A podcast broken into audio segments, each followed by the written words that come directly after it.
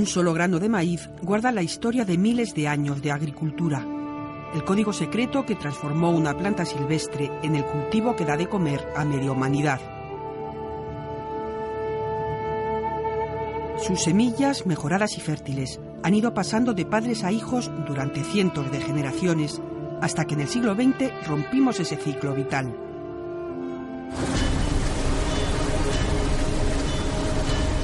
La biotecnología nos ayudó a crear nuevas variedades, híbridos que dan mejores cosechas, pero no pueden reproducirse con éxito. El control de las semillas saltó del agricultor a la industria y la ingeniería genética entró en escena. Las nuevas plantas transgénicas son seres vivos que nunca hubieran umbrado la naturaleza.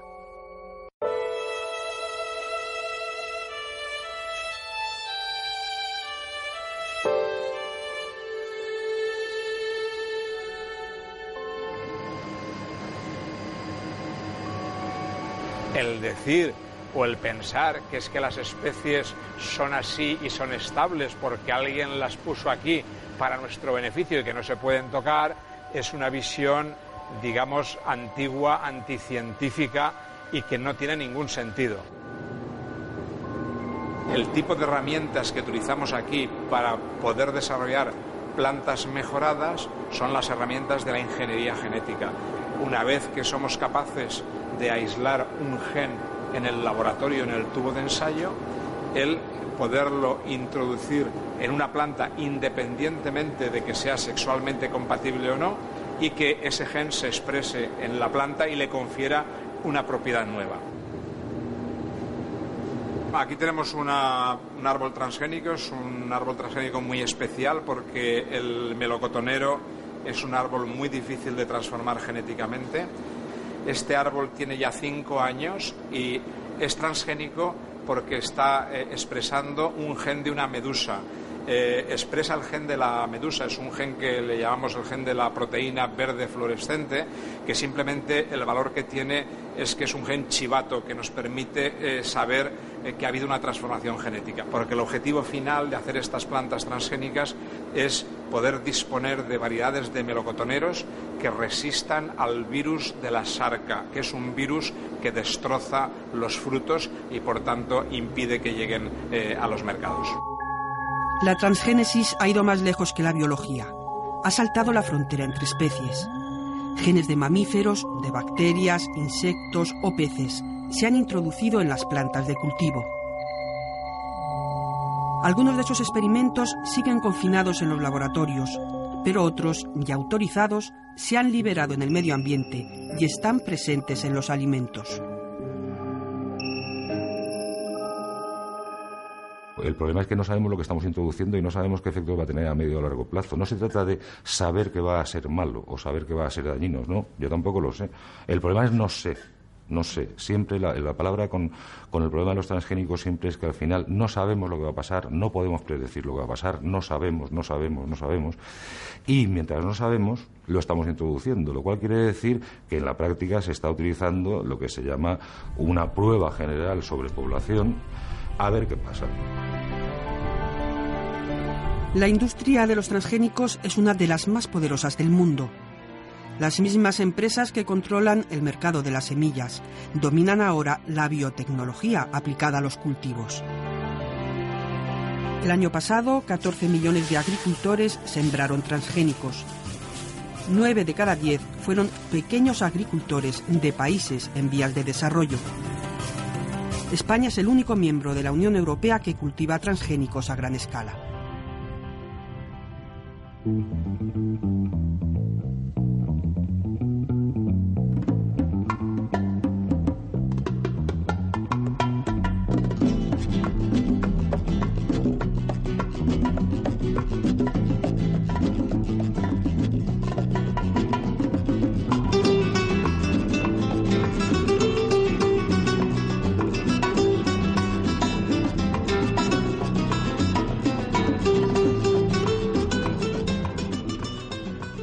Paco de Lucía fallecía esta misma semana y nosotros hemos querido realizar un pequeño homenaje, dedicarle el programa de, de esta noche pues al eh, genio, a la leyenda de la, de la guitarra española.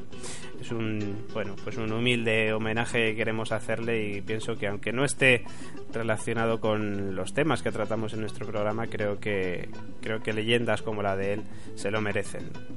Nosotros esta noche tendremos un eh, programa en el cual hablaremos sobre alimentos transgénicos, hablaremos sobre esas teorías sobre los alimentos transgénicos y esas, esos hechos, esas realidades, ¿no? Tendremos un eh, debate, un debate en el que estarán eh, con nosotros José Antonio López Guerrero, quien es profesor titular de microbiología en el Departamento de, Biología Molecular de la Universidad Autónoma de Madrid, y también pues tendremos eh, con nosotros a José Luis Yela, que es eh, doctor en biología por la Universidad Complutense de Madrid, entomólogo y profesor titular de zoología y conservación biológica en la Facultad de Ciencias del Medio Ambiente y Bioquímica de la Universidad de Castilla-La Mancha. Con ellos dos hablaremos esta noche sobre los alimentos transgénicos. Y también tendremos a nuestra compañera Carmen Fernández en el porqué de las cosas. Hoy tenemos un programa científico, un programa dedicado, creo que especial a la ciencia con eh, tres científicos que vamos a tener esta noche en nuestro programa, como es nuestra compañera Carmen Fernández, ya saben, química y bioquímica,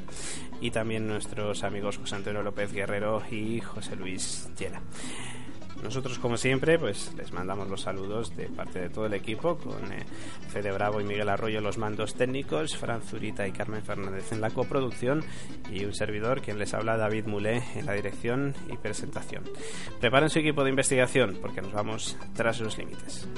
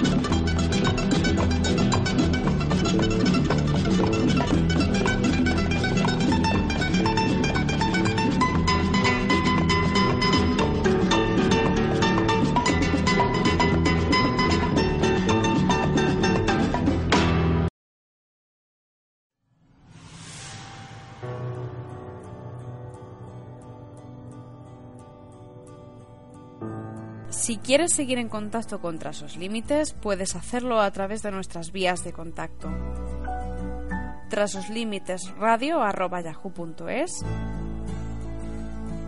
arroba tras los límites en Twitter, en nuestros grupos de Facebook y por supuesto en nuestra página web trasloslímites.es.tl.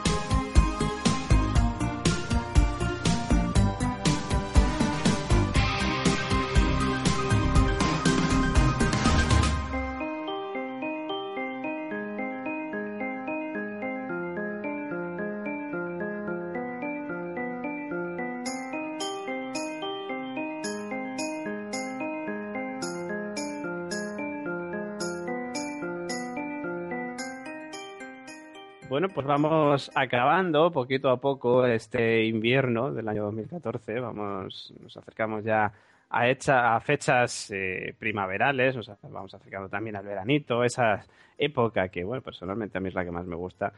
Y entre esas cosas, ¿por qué? ¿Por qué me gusta? Esto no es que sea un porqué de la sección de Carmen, es un porqué personal. Me gusta el verano pues porque se comen muchos helados y los helados pues son cosas que, bueno, hacen que nuestra paladar, nuestra lengua, digamos que capte muchos sabores, ¿no? ¿Y por qué? ¿Por qué capta nuestra lengua tantos sabores y cómo funciona todo el sentido del gusto? Es lo que nos va a explicar nuestra compañera Carmen Fernández esta noche. Buenas noches, Carmen. Buenas noches, David. ¿Y los helados te gustan? Sí, me encantan, pero yo me los como en invierno también, ¿eh? Pero no, no, está reñido con la estación del año. Que luego te pone malo, te pone malo luego. Ah, no, yo, yo no. Yo, yo nunca me pongo enferma. Mm. Porque, ya te lo expliqué, si no se acerca nadie con virus a mi lado, por mucho frío, no pasa nada. Ya, también es verdad, pero... Ah, como siempre me dices, ay, me duele la cabeza, no sé qué. sí, pero el dolor de cabeza no es lo mismo. Pero el helado eh, está muy rico en cualquier época del año y además ayuda a hacer la digestión que me inventaba yo para decírselo a mis padres y que me compraran más cuando era pequeña. Eh, debía colar, ¿eh? porque yo tomaba muchos helados. Pues voy a tomar nota, voy a tomar nota. Toma nota. Y verás que no te pones enfermo, aunque te tomes uno ahora. Pues vale, pues nada, pues estupendo, ya tengo excusa. Venga, ves, si es que yo siempre ando excusas a todo el mundo aquí para, para hacer lo que quieran. Cada sección es una excusa, me parece. Sí, sí, sí, totalmente, Sí, todo el mundo tomando nota de las excusas. Pero bueno, venga, vamos a lo que nos toca. Al meollo. Eh, al meollo, sí, a la cuestión que es... Em, ¿Qué sería o cómo funcionaría el sentido del gusto? ¿Y qué tipo de sabores, que es lo que realmente detectamos a través de este sentido, eh, se conocen y también eh, qué parte de nuestro cuerpo, bueno, tú lo has dicho, es muy fácil, la lengua, ¿no? La boca, es la que se ocupa de detectarlos y cómo funciona o cómo actúa, cómo es el mecanismo por el cual tú bebes algo o comes algo y tu cuerpo lo procesa para darte el sabor. Eh, creo que para empezar te voy a hacer examen eh, sobre mm, qué sabores conoces. me das. Ah, que sobre eso. Ah, bueno, lo de los sabores, esto sí, esto me lo sé. Esto me lo sé. Yo, fui a estudiabas, en, el, en el colegio estudiabas. Yo, fui a la EGB y, conozco esto, vamos, de primera mano. A ver, dime.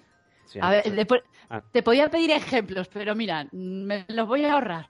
Me lo voy a ahorrar. Solo te pido los sabores. Los sabores, pues bueno, pues eh, dulce, salado, ácido y amargo. ¿no? Muy bien. Ya está. Mm, ¿Ya está? ¿Tú estás seguro?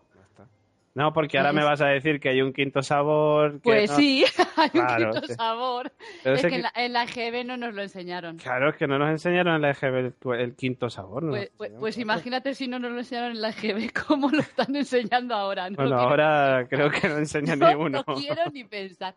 En cualquier caso, pues eh, lo has dicho bien. Y yo creo que prácticamente todos los oyentes, mm, si les haces la misma pregunta, dirán estos cuatro. Y el quinto que yo voy a decir después, mm, muy poca gente debe, debe Y eso que ya es desde hace tiempo que está incluido, digamos, en esta lista. Pero después lo veremos. ¿Vale? Pues, eh, ¿quién detecta los sabores? Estos que acabas de decir tú son las papilas gustativas que se encuentran en la lengua. Eh, ¿Por qué son importantes? Además de que para que nos gusten o no nos gusten los alimentos y las bebidas, es también para que personalmente podamos seleccionarlos, seleccionar ese alimento o esa bebida que en un determinado momento o necesitamos, nutritivamente hablando, o nos apetece, como sería el helado o, o lo que sea. O a mí, por ejemplo, por las tardes me apetece siempre una Coca-Cola. Iba a decir no sé por qué, pero sí sé por qué. Y es que necesito azúcar en vena para que me siga funcionando el cerebro a determinadas horas de la tarde. Con lo cual, Ah. Yo, como azúcar. sabes, como sabes, yo soy del yoga español. Yo soy de la siesta por la tarde Ya. Cortita, suerte. pero bueno. Qué suerte. Yo creo que iba a quedar muy mal visto que yo me ponga a dormir la siesta en el laboratorio. Hombre, Pero bueno, bueno, todo se ha dicho. todo- yo qué sé, Todo sería hablar con la dirección y que nos hicieran allí un cuartito con un sofá. Claro, hay, que hay que trabajar al estilo americano, como dicen, ¿no? Pues ya está. Oye, a ver, la- hay grandes empresas que tienen el cuartito de la siesta para sus empleados, para que rindan más. Y se dice que durmiendo un poquito, 10 minutos o así, pues estás más fresco. Es verdad, pero bueno, en mi caso, personalmente, lo que necesito es azúcar, porque el azúcar es lo que hace funcionar las células, que de hecho a lo mejor esto lo podríamos tratar en, en otra sección del programa. Eh, el por qué el azúcar, la glucosa es energía eh, para nuestro cuerpo. Pero bueno, eh, en este sentido era a lo que yo me refiero. El, el yo mm, detecto que el sabor mm, de ese alimento es justo lo que necesito en el momento en que, o alimento o bebida en este caso, en el momento en que me lo estoy tomando. ¿Y cómo funciona esto? Pues bueno, como todo el mundo se imaginará en esta sección, es por el contacto de las sustancias químicas solubles que vienen en la bebida o vienen en la comida con la lengua. Además de la combinación con otros estímulos, vamos a ver, no es solo el gusto, sino es también la textura del propio alimento, la temperatura de ese alimento y también el olor, que mm, veremos después. eh, los sentidos del gusto y del olfato están conectados ambos y a lo mejor mm, la gente, eh, si lo digo, seguro que piensa un poco y se da cuenta de que a veces cuando estás resfriado y estás ahí con la nariz taponada y que no puedes respirar, re- eh, respirar eh, las cosas te saben un poco menos, no Sí. acabas de distinguir el sabor. Sí, pues es precisamente por eso que lo veremos después. Entonces, eh, ¿cómo funciona? Pues lo estaba diciendo. Eh, el alimento o la bebida, una vez tú lo ingieres, estimula lo que se denomina los botones gustativos que están en, en el paladar, en la lengua, y eh, a través de las papilas eh, se desencadena toda la serie de procesos químicos. Para empezar, eh, aparte de los cuatro sabores que tú decías, te decía yo que te iba a hablar de un quinto. Y ese quinto fue propuesto por un fisiólogo japonés en 1908. Con eso te digo, o sea, no habíamos ni nacido. Quiero decir que ya está ahí en la lista desde hace tanto tiempo y, Sí. y prácticamente nadie lo conoce. Pues este fisiólogo japonés, que verás tú, mi japonés, Kikunae Ikeda, me ha quedado bien, ¿eh? No, sí. A ver, parezco Oye, nacida en Tokio, Totalmente autóctona de allí. pero total. ¿a que Paisana. sí?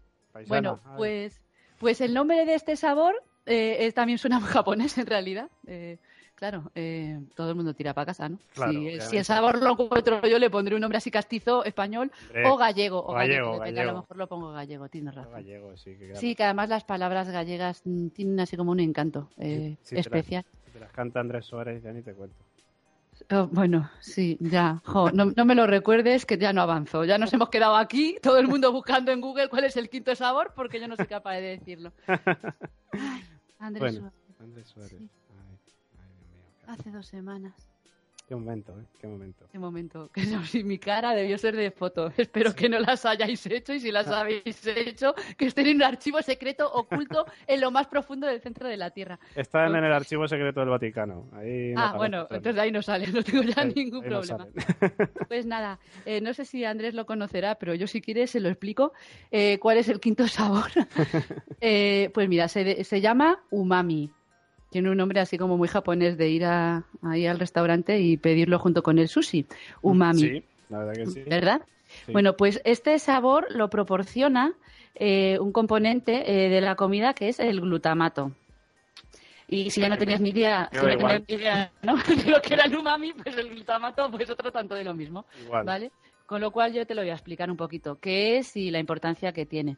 Pues el ácido glutámico o, su forma ionizada, que es el glutamato, es uno de los 20 aminoácidos que forman parte de las proteínas que constituyen eh, pues todos los seres vivos eh, sobre esta tierra. ¿Vale? Es crítico para la función celular. Pero eh, aquí también puedo definir otra cosa que seguro que nos valdrá para alguna sección en la que lo tenga que usar y es que no es un nutriente esencial, porque nosotros lo podemos sintetizar a partir de otros compuestos. O sea, nutrientes esenciales serían aquellos que si no ingieres, digamos, en la dieta, no los puedes obtener de ninguna otra manera y los no esenciales los que se pueden sintetizar a partir de otros compuestos, ¿vale? Pues en este caso el, ácido glutámico, el glutamato, sí lo podríamos sintetizar, ¿vale? Eh, mm, ¿Para qué sirve o cómo funciona? Bueno, pues es un neurotransmisor eh, excitatorio que actúa sobre la corteza cerebral humana y eh, actúa como tal neurotransmisor estimulando determinados receptores que se encuentran en el cerebro, que son los receptores de glutamato. Facilito. ¿Vale? Eh, todas las neuronas contienen este glutamato, pero no todas ellas lo usan como neurotransmisor. Y también eh, habría que decir que en cantidades muy elevadas podría ser potencialmente tóxico, ¿vale? Porque como está excitando continuamente la corteza cerebral, pues mm, puede llegar a ser tóxico. De manera que la célula tiene una maquinaria muy compleja para mantenerlo regulado y que no haya ningún problema, ¿vale? Eh, ¿Para qué nos vale? Pues bueno, es eh, sustrato para la síntesis de proteínas, es precursor del metabolismo en músculo, también regula el equilibrio ácido básico en el riñón o produce- eh, participa en la producción de urea en el hígado.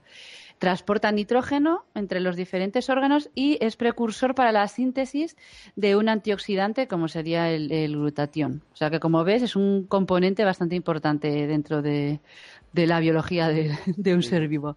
Y además, y es el- la razón por la cual está incluido en esta lista de sabores, en su forma libre tiene un sabor como muy peculiar y muy característico, que es el que se conoce como umami, y por eso está incluido ahí en esa lista.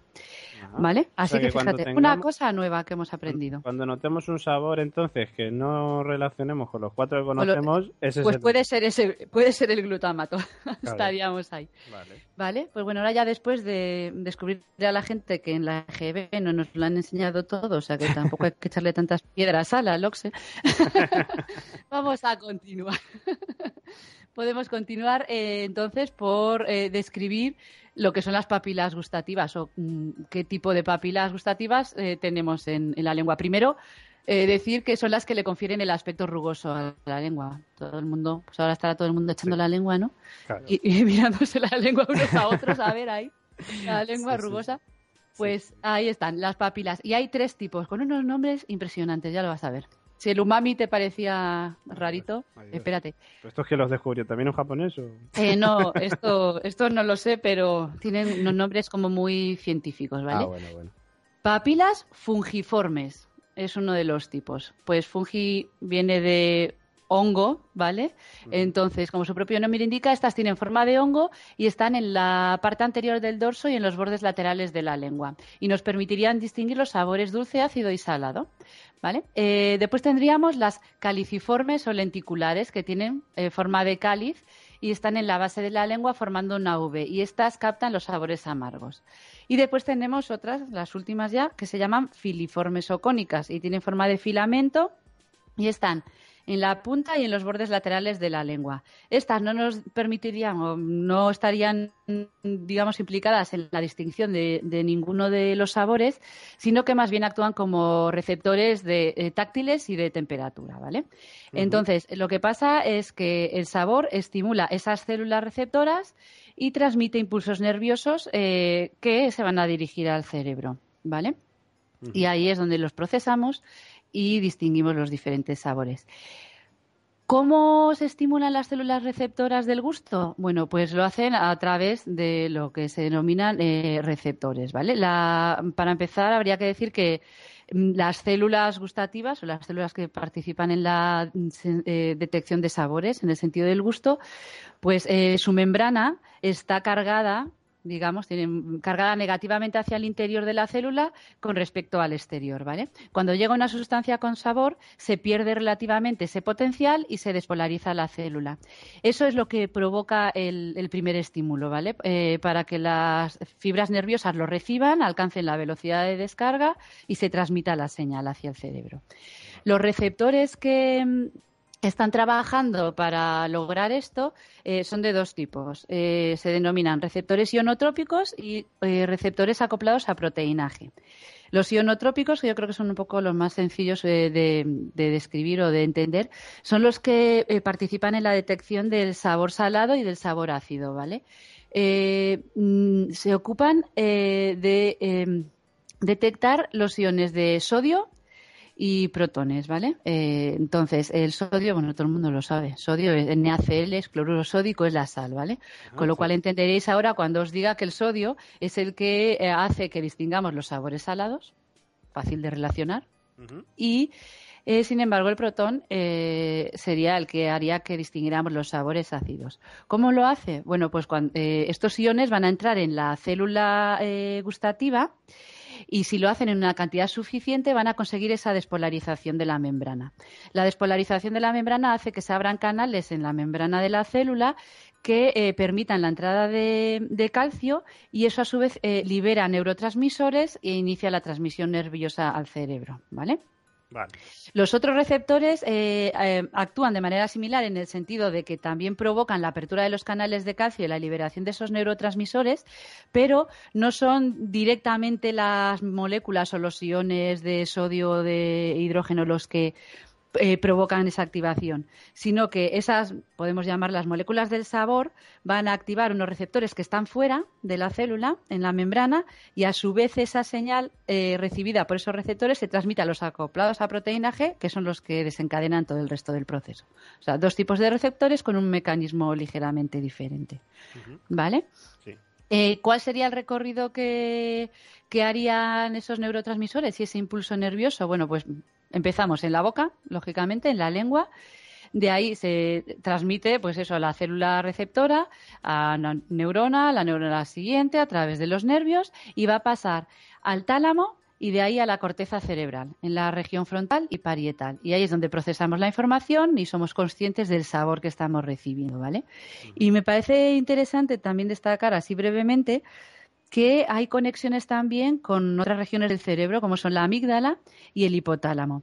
Y esas regiones eh, están eh, o son las que un poco procesan las emociones, de manera que el sentido del gusto estaría eh, relacionado también con las emociones. Esto es bonito, ¿eh? Sí, esto es bonito. Porque además yo creo que eh, a todo el mundo le pasa que, no sé, una comida o el sabor de, algún alimento te trae recuerdos de algún día, yo qué sé, la fiesta con los amigos, cenando, no sé qué, o, lo mismo con un olor, por ejemplo. Se me ocurre también, ¿no? Sí, sí, sí, que te recuerda a alguien. Que te trae recuerdos, sí, de alguna situación. Pues es por esto, porque están eh, conectados de alguna manera, los impulsos nerviosos se transmiten también a esas regiones del cerebro conectadas con las emociones. Qué sensibles somos en esta sección, David. Sensibles. Y eso que, no está, eso que, no está, Andrés Suárez cantando. Oye, pero que sin necesidad de que esté Andrés, nosotros somos sensibles de Sí, no, sí no, nos bastamos, nos sobramos, te diría yo. Claro. te diría yo que sí. bueno, y un poco lo que mencionaba antes, eh, que, que, el sentido del gusto está unido también al sentido del olfato, a las papilas olfativas. Eh, a su vez también el sentido del gusto, eh, y vas a decirme tú, ¿y por qué es esto? Es, digamos, nos ayuda a la digestión. ¿Vale? ¿Por qué? Bueno, pues es cierto que cuando tú te estás eh, comiendo o bebiendo un alimento que te gusta, pues te da una sensación agradable y eso estimula la secreción de saliva y los jugos gástricos, con lo cual estás activando de alguna manera la digestión, ¿vale? Y juegan un papel importante en ese sentido. Mm, también, por, bueno, íbamos a decir, te iba a decir eh, que normalmente se dice que comemos con los ojos también, pero no solo con los ojos, sino también yo creo que con la nariz, por, por esa conexión con el sentido del olfato también, ¿no? Hueles, estás cocinando, hueles el, el, el olor de la comida y como que ya también te da hambre, ¿no? Siempre es así. Sí, sí, sí. Vale. Y un poco para finalizar, eh, quería irme ahora a enfermedades, porque sí hay trastornos que están relacionados con el sentido del gusto. Eh, los vamos a describir brevemente, pero bueno, simplemente decir que eso, cuando tú tienes un trastorno o una enfermedad del gusto, eh, lo que va a pasar es que mm, o sientes sabores que no existen o no diferencias eh, los diferentes eh, sabores que hay o no percibes ninguno, de, de Los hecho. percibes de diferente manera. Exactamente, eh, los percibes diferentes. O, mm, por ejemplo, antes que no te pasara un, un olor o un sabor que te resultaba agradable, ahora puede resultarte desagradable o, o viceversa. Y nada, vamos a mencionarlas. Son cuatro trastornos fundamentalmente los que podemos decir pueden ser temporales o permanentes. Y estos también tienen unos nombrecitos que pa' qué. ¿Vale? Eh, uno de ellos sería la ageusia, que es la pérdida casi total del gusto. Después estaría la disgeusia, que es una distorsión de, del gusto, es decir, lo que decíamos antes, eh, percibir sabores o que no existen o percibirlos de manera diferente a lo que deberían ser en alimentos o bebidas. Después está la hipogeusia, que como su propio nombre indica es, em, es tener las- una escasa capacidad o distinguir poco los sabores, tenerla eh, disminuida esa sensibilidad. Esto le pasa, por ejemplo, am, a los fumadores, a algunas personas fumadoras le puede suceder que no sean capaces de y el caso que sí que es bastante más claro y, y dramático desde mi punto de vista, porque te hace casi perder también las ganas de comer, es cuando estás eh, bajo tratamiento, por ejemplo, de quimioterapia o radioterapia, que pierdes esa sensación de gusto eh, y al no saberte la comida nada, eh, pues no quieres comer nada. ¿Vale? Y después eh, estaría el último, la hipergeusia, que sería eso, una sensibilidad exagerada. Y las causas de estos desórdenes, pues bueno, son obviamente quimiosensoriales y pueden venir de lesiones, por ejemplo, en la cabeza, de trastornos hormonales, de tener, por ejemplo, problemas odontológicos, de haber tomado eh, determinados fármacos o medicamentos o haber tenido una enfermedad o estar expuesto, como decíamos antes, a químicos como en la quimioterapia o a radioterapia. Y yo creo que con esto lo dejamos mm, Bien. aquí, en, un poco triste, ¿no? En, Sí. en el tema de, de, lo, de las enfermedades, pero bueno, también conviene saberlo. Bueno, pues vamos a aprovechar todos el sentido del gusto que tenemos, ¿no? Por si acaso. Sí. sí, Di que sí, di que sí. para vivir el día a día con ese sentido del gusto. Pues yo creo que me voy a ir a tomar un helado, de hecho. Pues mira, pues haces bien, haces bien. Yo no lo Tú- sé, tú ya no, me gustaría. Tú no, que es invierno y tú es no que es puedes. invierno. Yo, Tú no puedes. Pero es que yo soy gallega y los del norte no tenemos sentido del frío. no, claro. Y entonces, hombre, a ver, es que la temperatura ya sabes que allí es un poquito más baja de lo normal. Sí. Si nos guiamos por eso, no tomamos helados Eso- nunca. También, también sois de los que cuando llueve aquí en Madrid decís, estos son cuatro gotitas de nada. Hombre, pero eso es verdad. Es que luego Vamos a yo- ver. pero es que Son luego- cuatro gotitas de nada que forman un atasco impresionante, pero son cuatro gotitas de nada. Yo que vengo de Alicante me pienso que esto es un terremoto, o sea, un terremoto, un ciclón o algo de eso. Sí, no, claro, el no diluvio, el diluvio universal. universal, sí, sí, me veo Ya a te, ya te- no te iba a decir que la el próximo arca la va a construir David Mulé. Claro, claro. Sí, ¿no? Me voy a preparar aquí como Noé. Te iba a decir, eh, yo me voy a remontar a los orígenes del diluvio universal de la Biblia, Dios. que ¿no? por algo estudio sumerio, y voy a decir que esto todo viene de la epopeya de Gilgamesh. Pues y vamos a, a crear tu propia epopeya, David Mulé. hombre, por supuesto. Para el próximo diluvio en Madrid. Vamos, esas cuatro gotas que van a caer. Sí, diluvio, diluvio universal. Pues Carmen Fernández, muchas gracias. Nos Muchas gracias a ti, David. nos Escuchamos en siete días. Exactamente. Hasta luego.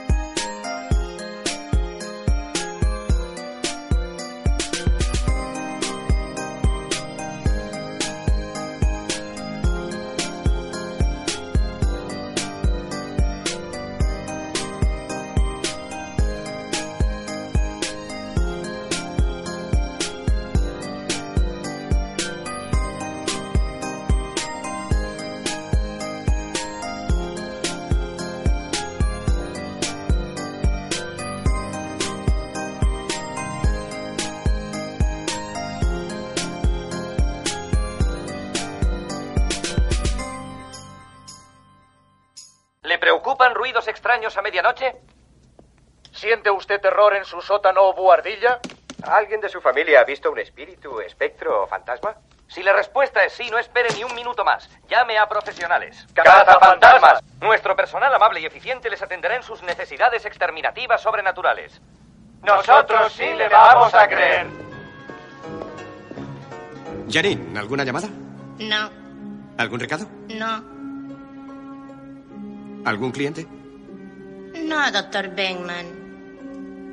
Un buen empleo, ¿eh? Escriba algo a máquina, le pagamos para eso. No me mire así, tiene los ojos saltones.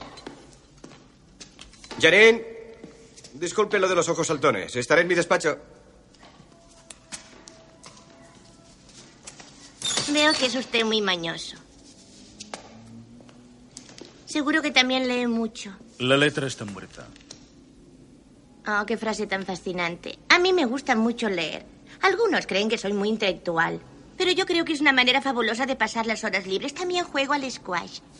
¿Tiene usted algún hobby? Colecciono esporas, mos y hongos.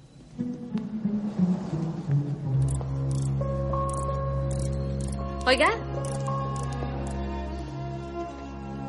Oh, perdone, ¿es, ¿es esta la oficina de cazafantasmas? Sí, aquí es. ¿En qué puedo servirla? No he pedido hora. Necesito hablar con alguien, por favor. Soy Peter Benman. ¿En qué puedo ayudarla? Ah, bueno, eh, no lo sé. Lo que tengo que decir puede parecer algo extraño. Ah, Aquí oímos cosas extrañas, día sí, día no. Pase a mi despacho, señorita. Eh, Barrett, Dena Barrett. Y la voz dijo Zul. Cerré de golpe la puerta de la nevera y me fui. Eso fue hace dos días y desde entonces no he vuelto a mi piso. Los electrodomésticos de marca no suelen comportarse de esa forma. ¿Qué cree que pudo ser? Bueno, si supiera eso, no habría venido aquí. Egon, ¿tú qué opinas? Dice la verdad. Al menos ella cree que es la verdad. Claro que digo la verdad. ¿Quién demonios iba a inventar una historia como esa? Algunos quieren llamar la atención, otros no son más que chalados que pasan por aquí y entran. ¿Sabes qué podría ser? Una experiencia de una vida pasada invadiendo el presente. O una memoria racial imbuida en el inconsciente colectivo. No descarto la clarividencia ni el contacto telepático. Lo siento, no creo en ninguna de esas cosas. No tiene importancia. Yo tampoco. Pero tenemos que emplear procedimientos usuales para casos como este. A veces dan resultado. Podría ir al registro de la propiedad para investigar la estructura del edificio. Es posible que tenga una historia de turbulencia psíquica. Sí, buena idea. Yo podría buscar el significado de la palabra Joule. Catálogo Spades. Guía de espíritus Tobin. Sí. Yo, mientras, acompañaré a la señorita Barrett a su piso y la registraré. Quiero decir que registraré su piso. ¿De acuerdo? De acuerdo. Gracias. Tras los límites.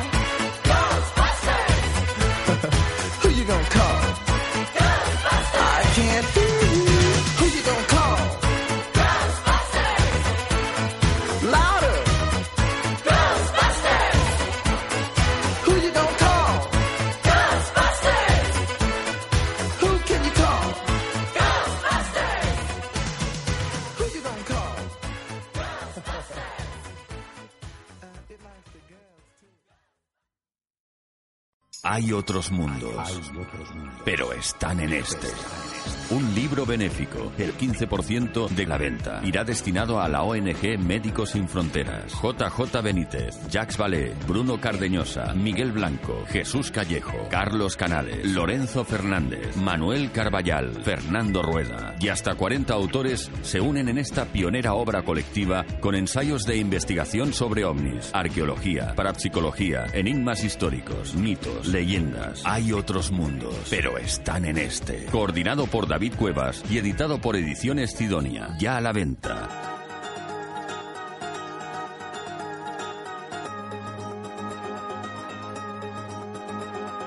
Estás escuchando Tras los Límites.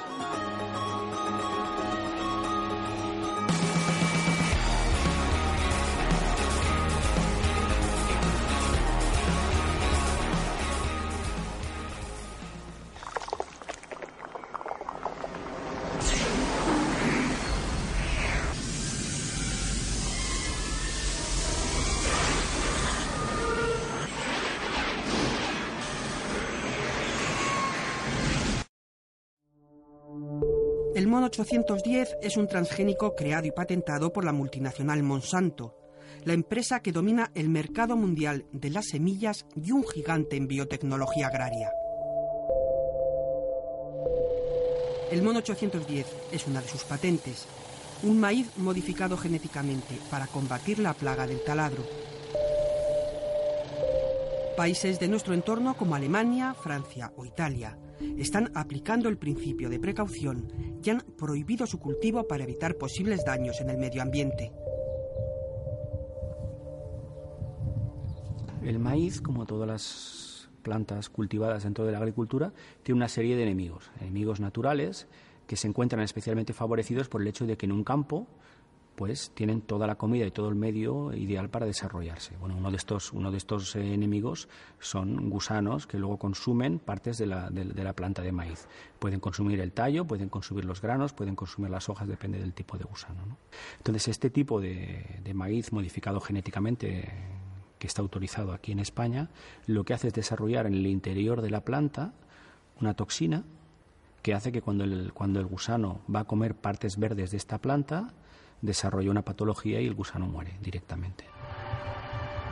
Los agricultores que usan este maíz no tienen que rociar sus campos con plaguicidas.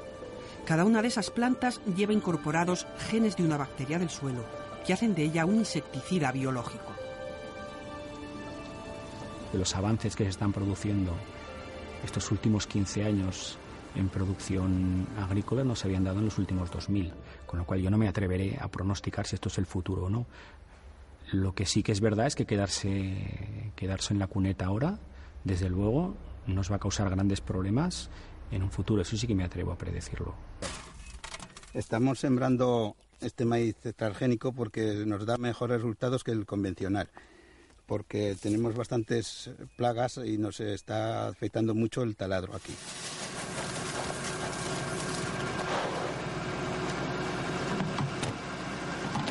Nosotros tenemos que hacer como todo el mundo, estamos mirando la rentabilidad. Miramos un poco la rentabilidad de los productos y eso es lo que más nos renta es esto porque cogemos más kilos.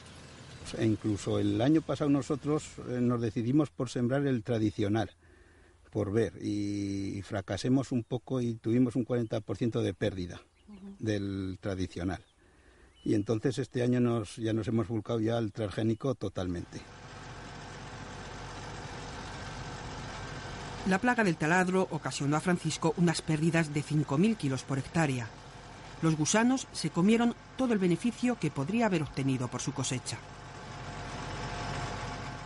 Tradicionalmente nosotros para defendernos de los ataques de taladro lo que hacíamos es utilizar insecticidas. Y los insecticidas no discriminan, no tenemos un insecticida que solo mate el taladro, sino que lo matábamos todo. Entonces el, maíz que sembramos ahora no mata toda la biodiversidad, las mariposas están, están las abejas, están las avispas, están todos los animales en el campo y tienes luego la fauna que se los come, quiero decir que tienes los pájaros, tienes más vida en el campo con un maíz transgénico que con un maíz que no es transgénico.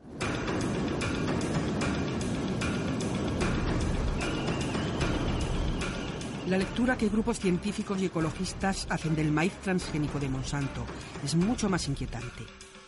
El taladro ha empezado a hacerse resistente y pronto hará falta una nueva generación de maíz insecticida para combatirlo.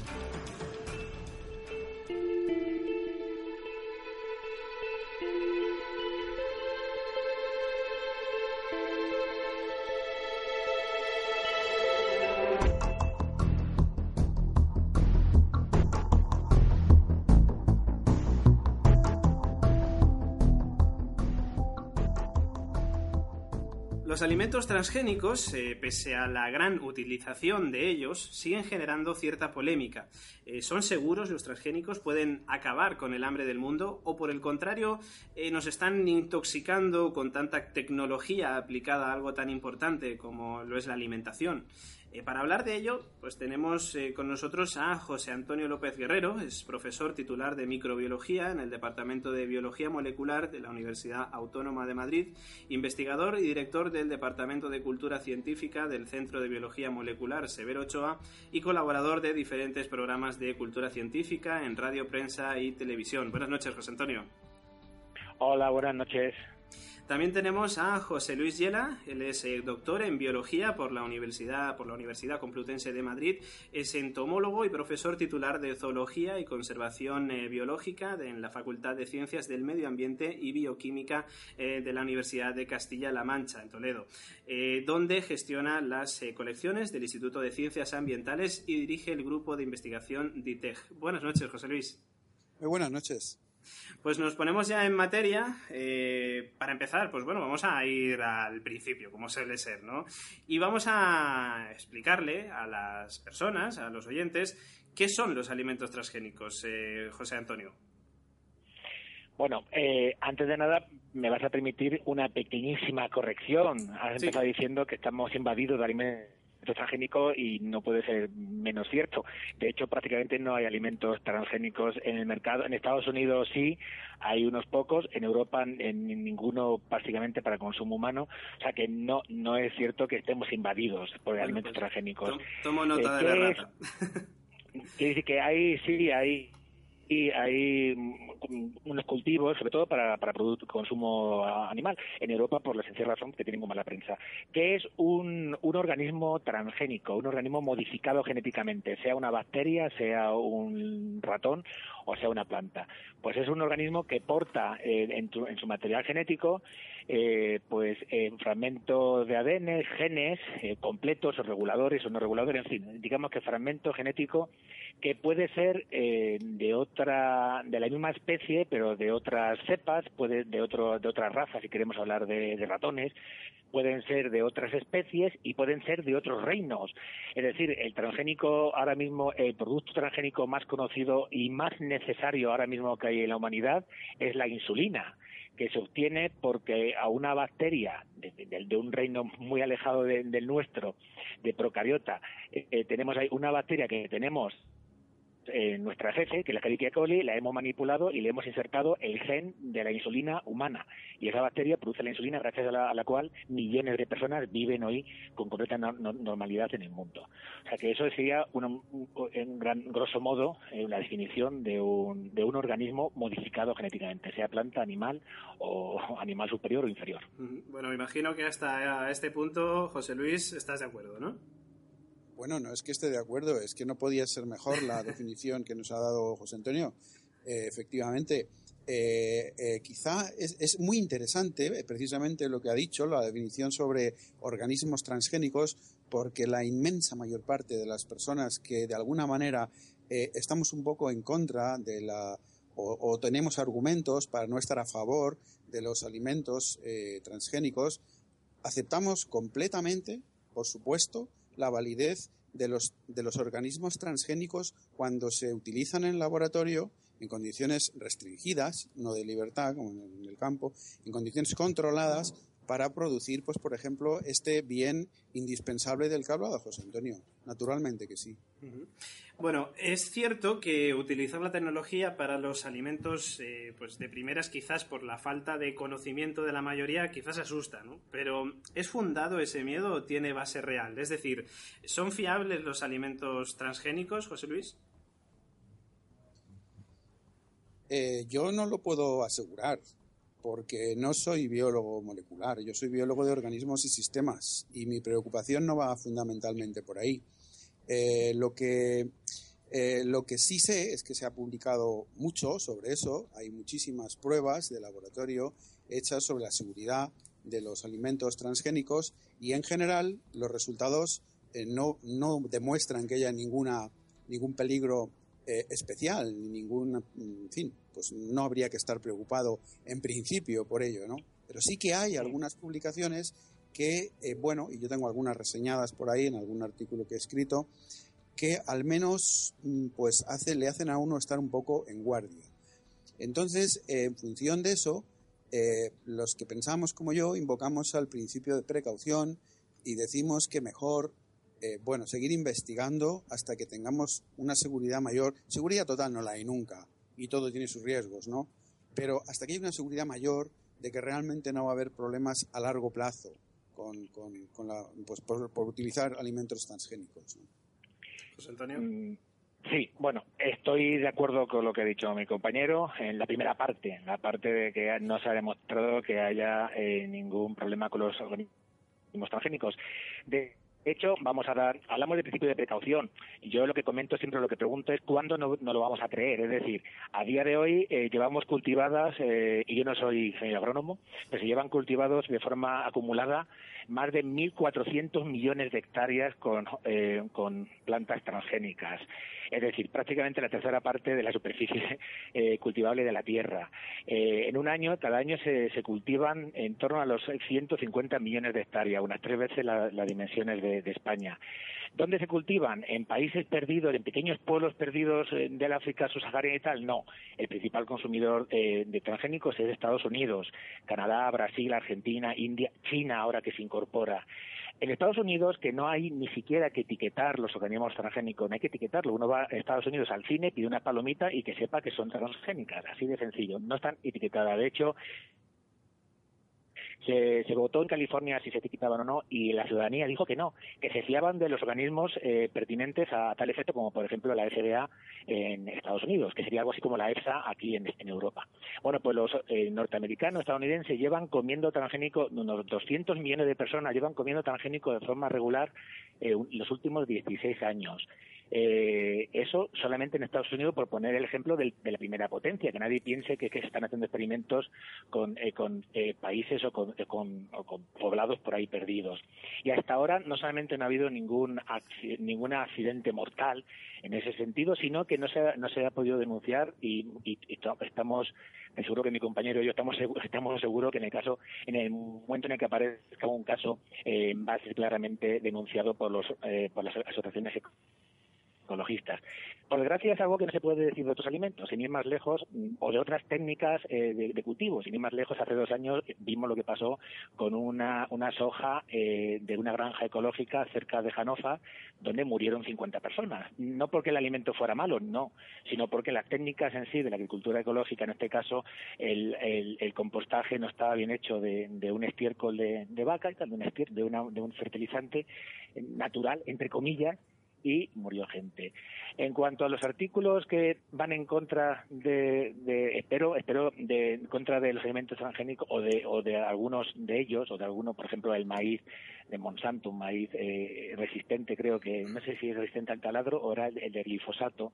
Espero que mi compañero José Luis no se esté refiriendo a los artículos de, de Seralini, que es un, es un, eh, pues es un, una persona eh, es un francés, un grupo de, de franceses que claramente militan eh, y, militan en grupos ecologistas, que no pasa nada, yo también soy ecologista, y sin embargo, y hacen apología de todo, de la experimentación antitransgénica hasta el punto de que fuerzan los resultados, eh, y esto no lo digo yo, ha- han sido denunciados no por Monsanto, que es la empresa perjudici- perjudicial en ese sentido, sino han sido denunciados por países tales como Inglaterra o Alemania, donde está prohibida la- hoy por hoy la siembra de transgénicos por eh, prácticas científicas fraudulentas. Los, los últimos artículos de, de- este grupo han sido retirados de- del mercado eh, con deshonor, como se suele decir, por, eh, por datos eh, incoherentes, datos estadísticos mal, mal elaborados. En ese sentido sí que hay una, una lucha y una lucha de, de muchos científicos y una lucha de, países que, no son sospechosos de ser protransgénicos, porque hablamos de países en Europa donde no se, donde no se cultivan los transgénicos. Eh, José Luis, no sé si quieres hacer algún comentario al respecto. Pues eh, querría hacer muchos comentarios, pero casi que me he perdido. Es decir, yo rogaría que nos ciñéramos a cosas concretas para poder ir- irnos contestando con un poco más de concreción, perfecto, porque ya es que se me ha olvidado desde el principio. Eh, para empezar, eh, no sé si empezar por el final o empezar por el principio. No me refiero, obviamente, solamente a los artículos de Seralini. También Seralini es una persona muy vehemente. No, preguntaba, preguntaba lado- eran eso, me pregun- preguntaba. Bueno, eh, yo, yo, yo, yo, yo sí digo que, porque yo le conozco personalmente, que Serralini es una persona, pues sí, militante eh, y además muy vehemente y tal, como hay muchísimos, muchísimos eh, pro agrotransgénicos, que también lo son, y muchas veces Sí, incluso sí, sí. insultantes, muchas veces insultantes con, y Es llama- verdad, es verdad. llamando ignorantes al resto de las personas, cosa que no deberíamos hacer ninguno, porque como científicos deberíamos saber todos, deberíamos tener todos grabado hasta dentro que la verdad en ciencia no existe. Mientras eh, se- se- las- los, digamos que los paradigmas, el conjunto de paradigmas científicos se toman como verdad eh, relativa y temporal hasta que se demuestran, mientras no se demuestre lo contrario. Entonces, bueno, deberíamos ser todos un poquitín más, digamos, modestos y humildes, ¿no? Y simplemente, pues, limitarnos a, a discutir los argumentos y los, y los datos. Bueno, una cosa que me ha llamado mucho la atención ha sido el que, el que hayas dicho, José Antonio, que se cultivan 1.400 millones de hectáreas en el mundo de transgénicos. Acumuladas, acumuladas, desde, desde que se iniciaron la- las... Acumuladas. la- las- sí, sí, sí. Es que, eh, cada año se cultivan eh, 150 millones. Bien, de acuerdo. Eh, fíjate tú el impacto que eso supone sobre el sistema Tierra en el contexto de crisis de biodiversidad y de crisis ambiental en la que estamos ahora mismo. Pero no era eso lo que, eh, lo que quería, o sea, la, la cuestión fundamental, que esto es importante y sería eh, digno de un debate ya de por sí, pero la cuestión fundamental es que, evidentemente, en Estados Unidos hay mucha gente que lleva consumiendo alimentos transgénicos durante mucho tiempo y lo que dice la propaganda oficial, oficialista, y que tú has comentado también, eh, pro-transgénica, es que no ha pasado nada. Bueno, eso es lo que no sabemos en realidad, porque no hay realmente garantía de que muchos de las enfermedades que, modernas, digamos, eh, sean o no sean producidas en parte por los transgénicos. Es posible y hasta- yo diría hasta plausible. Pero, perdona, que- José Luis, enfermedades modernas en Estados Unidos, porque en Europa no se comen transgénicos, o, o ¿cómo es eso? En Europa eh, está prohibida, bueno, en Europa no, no hay, no, se siembra el, el maíz que está permitido para consumo animal, pero no hay, no hay alimentos transgénicos. En Europa no comemos palomitas transgénicas en el cine, como si harías si vas a Estados Unidos. Claro, eso es lo que iba a decir. Que no tenemos garantías de, que, de qué es realmente lo que producen eh, todas estas enfermedades de tipo canceroso y demás que se están desarrollando hoy tanto en general en el mundo. Y no sabemos si hay efectos aditivos o hay efectos sinérgicos. No tenemos ni idea. Eh, nosotros intentamos hace unos años hacer unas- unos experimentos con abejas, pero no nos dejaron, al final no pudimos hacerlos. Y pues en un diseño multifactorial donde introducíamos muchísimas variables diferentes para realmente poder separar de una manera efectiva los ef- y, y, digamos y constatable los efectos de cada uno de esos factores, ¿no? Con abejas, no con, no con humanos, claro. O Sí, sea, claro. no, no sabemos realmente si en parte, y además no lo sabemos eh, porque la industria eh, eh, agrotransgénica es potentísima y hoy día estamos absolutamente dominados en todas las esferas de nuestra, sobre todo de nuestra vida social por los poderes económicos, queramos o no queramos. Estamos sometidos al, al- al- al dictado de los poderes financieros y estas empresas son potentísimas y siempre van a llevarlas de ganar, mientras el modelo de organización social sea el que es. O sea que aquí estamos discutiendo muchas cosas, muchas cosas. No es un problema, el de los agrotransgénicos no es tanto un problema de salud o un problema biológico, que no lo, que no lo es prácticamente. Es un problema social y económico, que transciende todo esto. Eh, y luego, por otra parte, eso, el, vamos a ver, la, la- política que están llevando a cabo las grandes empresas multinacionales eh, poseedoras de las semillas, eh, las patentes de las semillas agrotransgénicas, es la de, por hacerlo muy simple, me vais a decir que soy simplista, pero por hacerlo muy simple y no tirarme una hora hablando, la de comprar a los gobiernos de determinados lugares comprar a los gobiernos, a los gobernantes, de manera que estos, pues, eh, con sus ejércitos y más, pues, expulsan de la tierra a muchos de los habitantes, o por lo menos algunos de los habitantes autóctonos que no la quieren abandonar, para después convertir aquello en grandes extensiones, en monocultivos enormes de, eh, pues, de soja y de maíz transgénico, ¿no? Este es el mundo en el que queremos vivir, independientemente de que los alimentos transgénicos sean buenos o malos para la salud. ¿Es este el modelo de organización de mundo que queremos? Es lo que yo me pregunto. José Antonio. Uy, dice que no mezclemos, que no mezclemos y aquí sí se han mezclado Sí, muchas sí, churras sí. con Es, que merinas. es- es difícil, ¿eh? Es A ver, difícil. Vamos a ver, eh, todos los datos estadísticos, eh, genéticos, y de ahí de eso algo controlo, que indican que no hay más enfermedades, ni más, no hay más cáncer en, en Estados Unidos que en Europa. En Europa, que somos los de, debe ser que somos más dio inteligentes en. Europa que en Estados Unidos, que aquí en Europa no hay, no hay, no hay transgénico en Estados Unidos. Sí, todos los, todos los parámetros genéticos, eh, eh, fitosanitarios, sanitarios eh, eh, y de bienestar, incluso diría que casi casi se invierten en Europa. Lo único que claramente en, Estados Unidos nos ganan es por el por la mala el mal consumo de, de- grasas y tal que ahí el porcentaje de obesos a no ser que, que digamos que ahora los obesos de Estados Unidos son porque comen transgénicos cosa que, que no obviamente no es el caso Eh, vamos a ver por decir eh, en nivel en nivel socio macroeconómico que ha comentado José Luis vale podemos hablar pero ya no salimos de los transgénicos. En primer lugar, el nivel socio-macroeconómico eh, a que se refiere José Luis no depende de los transgénicos, eso es directamente de la agricultura. Las empresas principales de venta de semillas transgénicas son las empresas principales de venta de semillas y punto. O sea que los, eh, las, las semillas normales, convencionales, incluso diría que la que luego se, se cultiva muchas de ellas con, con técnicas eh, ecológicas, esas semillas se compran también a Monsanto, que es o a Pioneer, o a Novartis, o a Syngenta, ahora no sé cómo se van juntando unas empresas con otras y cambian de nombre, pero está- están ahí. O sea que están gra- grandes monopolios, que efectivamente son monopolios, pero también lo es BAS, también lo es Google, también lo es Apple, si nos ponemos a hablar de monopolios, es otro tema, es otro debate, no es, no es un debate sobre transgénicos. Entonces, estas grandes empresas venden semillas y sus ganancias son en que venden semillas. Eh, luego, además, invierten y hacen semillas eh, modificadas genéticamente. Eh, ¿Por qué solamente lo hacen estas cuatro o cinco empresas gigantes?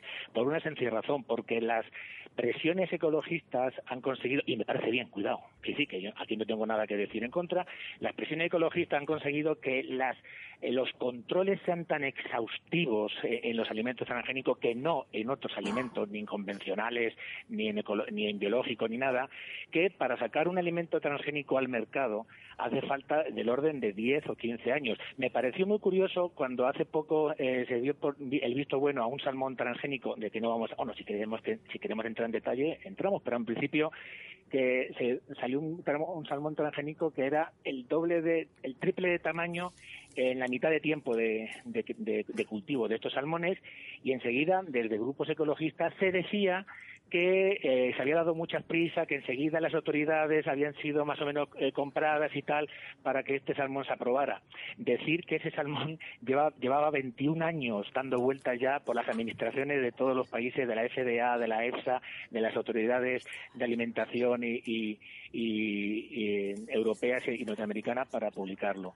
Lo mismo que eh, los maíz. El maíz transgénico muchas veces cuando sale al mercado después de aprobar eh, los millones de documentos que yo he podido ver en una furgoneta eh, para aprobarlos, muchas veces ya han cambiado las leyes y es y, entonces solamente empresas que pueden invertir miles de millones de euros en elaborar un nuevo evento transgénico, un nuevo evento, son las que al final pueden pueden ser productivas. Eh, nadie puede gastarse 5.000 millones de euros en, producir un alimento modificado genéticamente por las trabas, eh, por las trabas, digamos que hay legales. Por lo tanto, es, eso es algo que se suele decir que eh, directamente la, la pescadilla que se muerde la cola. En cuanto a la biodiversidad y demás, algo que se suele decir muchas veces es que los elementos transgénicos eh, modifican la biodiversidad. Es una técnica eh, que eh, directamente va en contra de la, de la biodiversidad faunística y también eh, en especies vegetales. Yo no he dicho Es eso, ¿eh? pequeña- No, no, no, no, no, José Luis, no, no, no, no, no, no, no solamente digo que es algo, es algo que se argumenta. Esto no, no- es una pequeña falacia porque lo que se patenta o, lo que se hace no es una especie de, por ejemplo, de maíz, sino que lo que se hace es un evento, es decir, una modificación genética. Luego, el agricultor de, de español, de Probío, de Aragón, que quiera ese evento, pues se, la- se le adapta a su cultivo como aquí, como todo el mundo comprenderá, el maíz de, de Alto Aragón no tiene nada que ver con el maíz de Michoacán, en México. Entonces, la biodiversidad, lo que, lo, lo que modifica la biodiversidad es la técnica eh, ag- agrícola eh, humana y punto. Es decir, lo peor que hay para este mundo es el humano, que, que, que- que es agricultor. Si queremos preservar la biodiversidad, lo mejor es no tener agricultura. Como eso, obviamente, es es otra falacia, por mi parte en este caso, lo que hay que hacer es intentar aumentar los rendimientos. Y la forma de aumentar los rendimientos, ya no lo digo yo, porque, yo en ese sentido solamente soy un divulgador, pero me puedo referir a las palabras de Laura Riesgo, que es profesora de Economía Aplicada en la Universidad de Pablo Lavide, que elaboró un, un resultado eh, macroeconómico eh, para conmemorar los 15 años de cultivo de maíz BT en España. Y hablaba de, de que en España en- solamente en España, entre 1998 y 2013, las importaciones de maíz eh, fueron más de 850.000 toneladas, con un ahorro de 156 millones de euros. En cuanto al gasto energético, equivalente a gasto de agua, eh, se consiguió el, ahorro, algo que en España no, no viene nada mal, de un ahorro eh, equivalente a abastecer anualmente a 59 ciudades de más de 10.000 habitantes. Como digo, esto lo, lo hizo una profesora que es que hizo una tesis específicamente sobre las, las connotaciones eh, macroeconómicas de la tecnología de transgénicos. Yo creo que además el 20% de, de beneficio de, de, eh, de, de interés, vamos, de beneficio de una hectárea sembrada con, o- o- con plantas transgénicas también está altamente documentado. Una Eh, preguntita. Antonio, ¿me, permites, Sí. eh, ¿me, me permitís un segundo? Sí, sí, sí, sí. Mira. Pero brevemente, por fin, que seguimos con más preguntitas. Bueno, la, como tú sabes perfectamente, José Antonio, y como sabemos todos los que somos científicos, una cosa son los resultados que obtienes de un trabajo y otra cosa es la discusión, otra cosa es la interpretación que tú haces de esos resultados a la luz de lo que se sabe y de lo que se puede especular para sentar hipótesis que se puedan eh, contrastar más adelante. ¿no? Entonces, eh, precisamente ese trabajo de esa profesora de la Universidad Pablo Lavide lo tengo bajo estudio ahora mismo y estoy haciendo una crítica sobre él. Y en su momento, pues la publicaré. Una crítica bastante exhaustiva. eh, porque hay muchas cosas que son. Sí, sí. Son muy, muy, muy discutibles, muy, muy, muy discutibles, porque los resultados son los resultados, pero la discusión es otra cosa diferente. Eh, en todo caso, eso de que, eh, ¿qué, qué es lo que, qué es lo que quere- queremos aumentar en realidad? ¿Qué es lo que los humanos necesitamos aumentar en este momento histórico? ¿El rendimiento de la producción o lo que realmente necesitamos, dada la producción que ya hay, es mejorar la distribución de los alimentos? Es una pregunta clave, pero clave, absolutamente. Yo estoy convencido de que no necesitamos en absoluto aumentar la producción, sino distribuir mejor los alimentos que se producen hoy día, porque se producen alimentos más que de sobra para toda la pobla- población. Lo que pasa es que las desigualdades sociales son tan tremendas, además son desigualdades sociales, que este modelo eh, que estamos apoyando, que estamos, eh, eh, o bueno, unos apoyando y otros sufriendo hoy día, porque unos los apoy- lo apoyan y otros lo sufrimos, pues va, va en esa dirección, precisamente, en la dirección en que cada vez haya más distancia entre unos y otros. ¿no? Las eh, grandes multinacionales, por supuesto, que comercian con toda clase de semillas, claro que sí, y eso es precisamente lo que, los, eh, lo que las personas que pensamos como yo, eh, pues de alguna manera denostamos. Lo que nosotros favorecemos son los cultivos a pequeña escala, con las semillas de toda la vida. Yo soy horticultor, tengo tres huertas además en tres sitios diferentes, además de profesor en la universidad, y oye, nos va fenomenal. Y, no, y no- además no tenemos ni plagas siquiera, porque las plagas, eh, también soy profesor de gestión de la vida silvestre, el módulo de plagas, porque las plagas están fundamentalmente, fundamentalmente asociadas a las grandes monocultivos, a las grandes extensiones de monocultivo. O sea que todo es muy debatible, no está nada claro. José Antonio, eh, ¿qué clases de controles tienen los transgénicos? ¿Qué clases de controles superan? Uy, eh, me, me- me tendré que marchar antes de contestar esa pregunta. Eh, pasan todo tipo de control. Eh, en primer lugar, pasan controles genéticos, es decir, controles eh, moleculares de qué secuencia se quiere insertar, dónde se quiere insertar, qué tipo de genes, qué secuencia limítrofes hay, cómo se puede detectar eh, esa secuencia dentro de- del organismo que se ha eh, modificado genéticamente. Eso en cuanto a la elaboración. Por supuesto, eh, hay luego un estudio, como bien ha comentado José Luis, eh, de, campo, que por cierto agradecerían, muchos, muchos profesionales que se dedican a esto, agradecerían a los bioterroristas que no destrocen los campos de cultivos precisamente que están, están hechos para eh, experimentales. O sea que si se piden más controles y más experimentos antes de sacar un producto transgénico al mercado, pues lo mínimo que el que lo pide puede hacer es dejar que, los científicos, y hablo de universidades públicas, no hablo de ninguna empresa, pues sigan cultivando de forma experimental campos experimentales con esos transgénicos. Sin Perdón, embargo, perdón, pues, perdón, perdón, perdón, José Antonio, perdona que te interrumpa. En Sí. condiciones controladas, no en campo, hay insectos, visitantes florales que trasladan el polen transgénico que expresa el gen BT, eh, lo trasladan No, hasta. no es, no perdona, es cierto, hasta- José Luis, no es cierto, no, no es cierto. el que no es cierto. Sí. No, no es cierto. De hecho, una, uno de los problemas que, que- que mucha gente dicen es que, que, que si las semillas son terminator, son estéril, eh, la, la floración, la floración de los alimentos transgénicos, una de las medidas de seguridad que hace, por ejemplo, las grandes empresas, de hecho lo hacen porque no quieren que se disemine precisamente su polen, porque quieren que la gente pague por comprarle la semilla. Es un- algo lógico. Precisamente es que tanto la floración como la distancia son, son atemporales. O sea, la floración suele ser, eh, suele ser eh, hasta un mes antes que la floración de, de de los cultivos eh, homólogos no, no modificados. Y además se siembran con, con franjas de, de cultivos eh, que se llaman eh, cultivos eh, hay, eh, Sí, sí, controles Sí, para tener- eh, sí, para evitar que esto se vaya porque de hecho precisamente son las empresas las que las que no quieren que, que se que se transmita porque obviamente viven viven de ello Entonces hay cultivos, incluso hay cultivos en invernaderos que han sido atacados. O sea, lo que quiero decir es que si, si queremos que haya más seguridad eh, y, hablo de empresas hablo de empresas públicas en Estados Unidos en, en la zona de Estados Unidos donde se empezaron a desarrollar la tecnología de la modificación genética hace poco no sé si viste ese vídeo José Luis salieron cinco eh, cinco catedráticos de universidad pidiendo por favor a, a- a los como quiera llamarlo a los señores que van allí a despertar su campo pidiéndoles por favor de- estamos de acuerdo con ustedes señores de que hace falta más estudios hace falta lo que les pedimos es que nos dejen llevarlos a cabo entonces esos son los controles que se llevan controles luego también de eh, del producto en sí eh, del producto de la calidad del producto. Tiene que cumplir un- una- lo que se llama la sustancia eh, eh, nutricional eh, la diré, equivalencia equivalencia nutricional eh, eh, sustancial que significa que el producto que se vende tiene que ser exactamente igual a todos los efectos que el producto no manipulado genéticamente salvo obviamente la, la variedad eh, modificada puntual todo eso se tiene que estructurar. Luego hay un estudio, por supuesto, lo que se llama la trazabilidad de los productos, que eso los países son los que los que muchas veces lo determinan.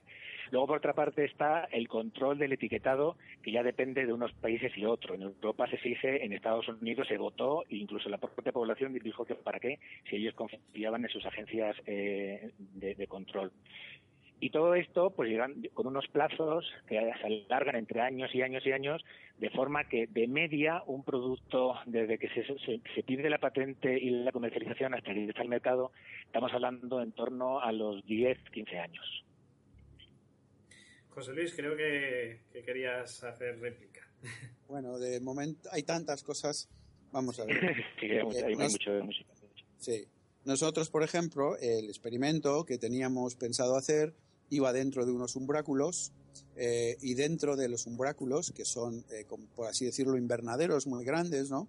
Que, que el umbráculo sí deja pasar pasar aire, a pasar bast- bastante aire, pero luego dentro de los umbráculos teníamos diseñados eh, especie de tiendas de campaña donde iría el maíz transgénico eh, de, de diámetro del, del tul, de la tela de tul, de tal manera que no pudiera escapar el polen de ahí. La cuestión es que el polen, como todas las células de una planta transgénica, sí expresa el, el, eh, el gen. O sea, sí es, digamos, entre comillas, tóxico. Sí que lo es. Y hay Hombre, muchos... tóxico, José Luis, vamos, a utilizar palabra un poquito más tóxico. tóxico, eh, lo estás diciendo tú un poco gratuitamente. Un No, polen no, no, tóxico. no, no, no, no, no, está diseñado para eso. El Bacillus thuringiensis produce una sustancia Eh, que es lo, lo tóxica. tenemos, lo tenemos en el campo. Si, si tú si tú pones la mano en el campo, se te pega, seguro que se te, va, se te, se te pega el bacillus thuringiensis, porque es natural. De hecho, para, para, para- por eso se utiliza ese, ese bacillus, porque es tremendamente frecuente y la toxina que produce eh, la produce de forma natural. De hecho, la, en la ecología, la agricultura ecológica, se utiliza polen, eh, polen no, perdón, se utiliza esporas de bacillus para diseminar en los campos de, de forma de forma generalizada, mientras que un alimento transgénico, la expresión de la proteína, eh, como dices tú, tóxica para eh, los- lo- el pH básico de, algunos insectos, solamente lo expresa y se expresa en aquellos insectos que se alimentan de ese alimento, mientras que el polen, el polen de Bacillus se, se polvorea en la agricultura ecológica de forma completamente eh, general, de forma eh, descontrolada. Las O, o- o- o- o- o no es así. Sí, sí, las No, esporas de no, Bacillus no, thuringiensis. no, no es así. No es así. Ah, no es las así. esporas. Bueno, no, las esporas, no el polen.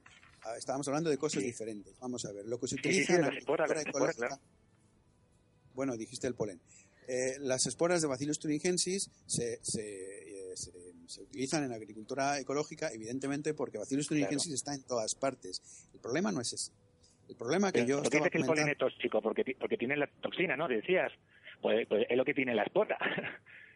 la espora de Bacillus thuringiensis es de Bacillus thuringiensis que produce, produce la toxina, que es lo que, lo que decías tú, que, que tiene la, la, la- la- el polen y por eso lo, le llamabas polen tóxico.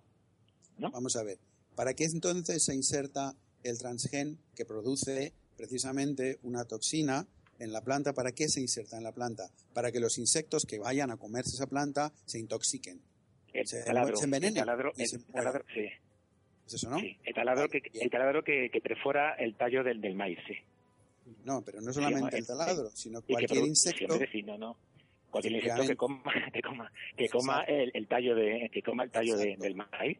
por la el reacción que se 40% de pérdidas en, en Cataluña. ¿Mm? Por la reacción que se produce. y- y- ¿La agricultura ecológica utiliza espora exactamente para lo mismo o no? ¿O lo hace con Sí, fines no es de, bacillus Déjame, por favor, que termine, Sí, porque es que no era eso lo que iba a comentar. Eh, eh, a lo mejor he dicho polen tóxico y, y- y no te ha gustado la palabra, vale, bien. Pero la cuestión es la siguiente. Eh, si tú cultivas maíz transgénico en campo, en condiciones eh, de libertad, o sea, de, de- digamos silvestre, ¿no? Por mucha eh, distancia de seguridad que haya, por mucho lo, es, es igual. Todo el maíz va a acabar siendo transgénico porque hay insectos, visitantes florales, algunos de los cuales, y esto muchos bioquímicos o, biólogos moleculares no lo saben, como yo desconozco muchas cuestiones del, del funcionamiento de los genes y de las moléculas, claro. Hay insectos, por ejemplo, uno con los que, de los que yo estudio, que además es precisamente una plaga del maíz, se llama Helicover parmígera, eh, que además los adultos visitan las flores. ¿Y qué hacen al visitar las flores? Se llenan de polen por todas partes y son migradoras. Eh, las últimas generaciones del año viven eh, en invierno, viven en el norte de África y en el sur de la península ibérica y también en la parte, vamos, en el, en el, en el norte del, en el Mediterráneo sur y en el Mediterráneo norte, ¿no? Por así decirlo. Y emigran todos los años hasta Escandinavia. Los mismos individuos emigran hasta Escandinavia. Eh, eso es por solo poner un ejemplo de un insecto que se mueve eh, tanto y que además tiene una relación directa con el maíz. ¿Eso qué quiere decir? Que por mucho que tú intentes controlar en, campo eh, que no te escape, se te va a escapar siempre y vas a contaminar todo el maíz que haya en todas partes, independientemente de que sea bueno, sea malo. Esto es un hecho. Esto es un hecho biológico que ocurre, ¿no? Entonces, un- claro, un, hecho, que, un un hecho poco- que no, un hecho que no se está produciendo.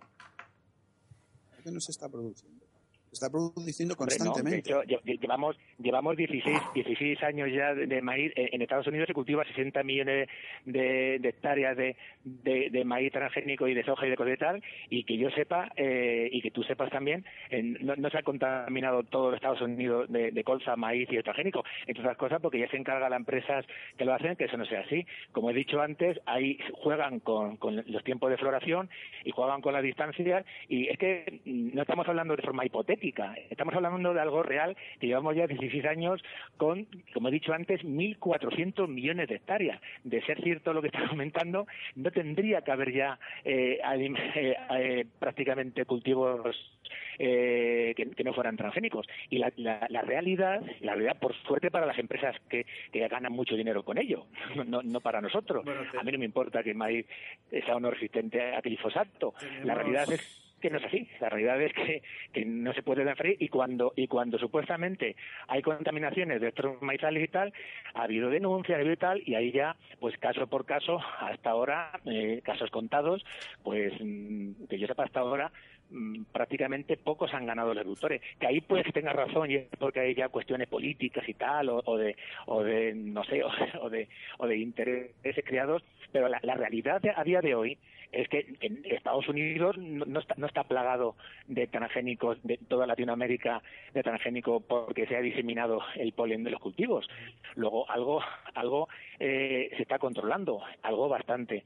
Y simplemente, perdona un inciso a lo que decías antes de que si los pequeños cultivos y tal, que si el problema es de- de distribución de alimento, puede que sea relativamente cierto, eh, actualmente puede que sea relativamente cierto, pero no sé si, me imagino que sí, que conocerás a Norman Burlow, que es el premio Nobel eh, por el diseñador ideológico de las famosas eh, eh, revoluciones verdes. La primera de ellas hizo eh, prácticamente duplicar por eh, hectárea la productividad que eh, la- las grandes hombrunas de mediados del siglo, de principio y de mediados del siglo pasado, perdón, del siglo pasado, eh, pues desaparecieran en muchos países, obviamente, donde sigue habiendo hambre. Eh, esperemos que ahí estemos de acuerdo los dos, que no depende únicamente de que de Monsanto eh, en África subsahariana se siga pasando hambre.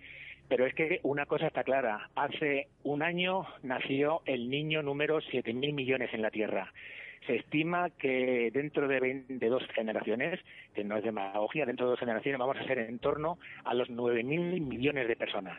Entonces, haz las cuentas que hagas, eh, la distribución que hagas, al final la única opción viable para no seguir degradando más eh, tierra fértil, que no queda mucha más en el mundo, es la de aumentar la productividad por hectárea. Y hagas, hagas los las cuentas, haga las cuentas que hagas, la única opción es eh, con biotecnología, sea de transgénicos o sea otra. Ahora se está Si hablando así- otra vez de, de someter, sí. Si es así, apaga y vámonos. No tiene sentido la discusión. Si es así, si es la única opción que hay, eh, a- a- apaga, apaga el transistor y No, vámonos. la, la única opción Es que, hay no es así. aumentar Es que la no productividad. la única opción No es aumentar. Bueno, pues entonces No tú me dirás, cuando, cuando, cuando aprendamos a cultivar en Marte, pues podremos, podremos seguir adelante. Pero si es que la población mundial em, está creciendo eh, geométricamente, o sea, eso, eso no, no creo que, que tengamos que discutirlo. Vamos a ser 9.000 millones dentro de en el año 2050.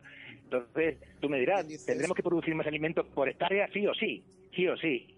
Pues y la agricultura eso es- biológica no produce más por hectárea. A, a ver, me va, es- me va a perdonar, me va a perdonar, me- los dos me vais a perdonar porque es que el, el tiempo se nos echa encima y sí que quiero haceros una pregunta antes de pasar con las conclusiones porque, porque yo creo que es interesante, ¿no? Y yo creo que por lo menos los que estamos aquí en nuestro país, en España, pues estamos eh, pensando qué pasa con los transgénicos en nuestro país.